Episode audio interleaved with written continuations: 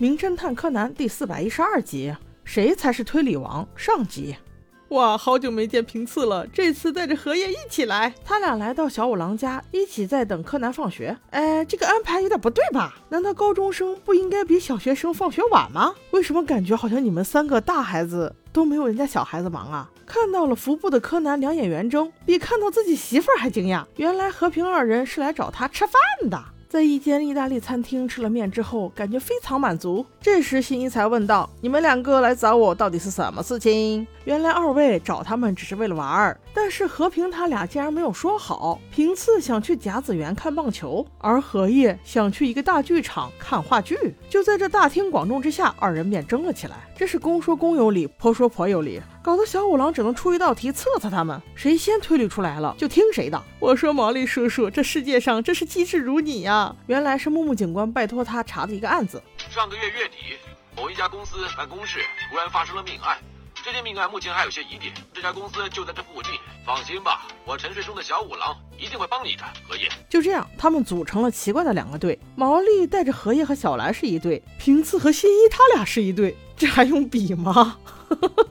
然后他们就来到了命案现场，木木警官也在此简单介绍了一下案情。原来是上个月的二十九号下午五点的时候，死者在自己的办公室被凶手捆绑杀害，直到第二天早晨十点才被四名员工同时发现。这四名员工有点怪，一般情况下都会提前聚在楼下的小店里吃完饭一块来上班。你四个关系是有多好？所以是同时发现的死者，尸体的位置就在一个办公桌旁边，上面有一瓶墨水被打翻了，肯定滴的死者满身都是。在挣扎中，墨水把地面抹得乱七八糟，而尸体周围的血迹也十分集中，全部都在头部左右。凭次推测，应该是凶手先把死者捆了起来，然后用高尔夫球杆打他，逼他说出保险箱的号码。死者在躲的时候，球杆还戳到了地上几下。眼看着平次和柯南他俩分析案情，头头是道，小五郎却在一边的展示台上在玩一个兔子玩具。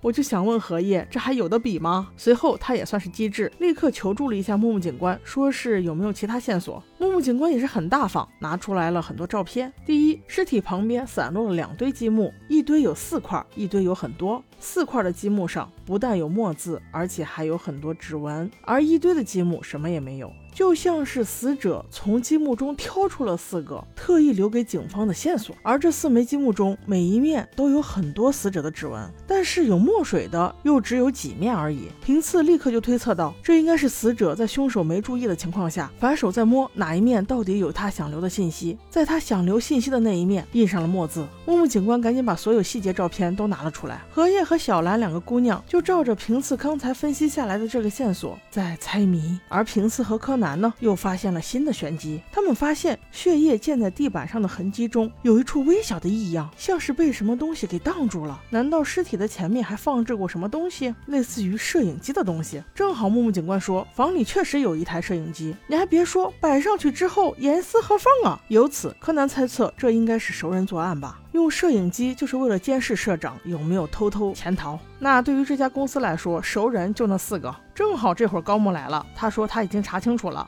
案发当时四人竟然都没有明确的不在场证明。副社长是在家看高尔夫比赛，总经理是一个人去钓鱼了，跑业务的是一个人在家看电影，而搞策划的则是去赌马了。这样一来，四人都有嫌疑。当他说完之后，平次和柯南突然都灵光乍现，似乎好像已经知道了凶手到底是谁。本想着终于可以去看甲子园的评次，抬头看到荷叶正在努力奋笔疾书，而且还急得流下了眼泪。突然间，恻隐之心狂泛，决定给这场比赛放放水。到底他们两组谁能赢？我们下集再说。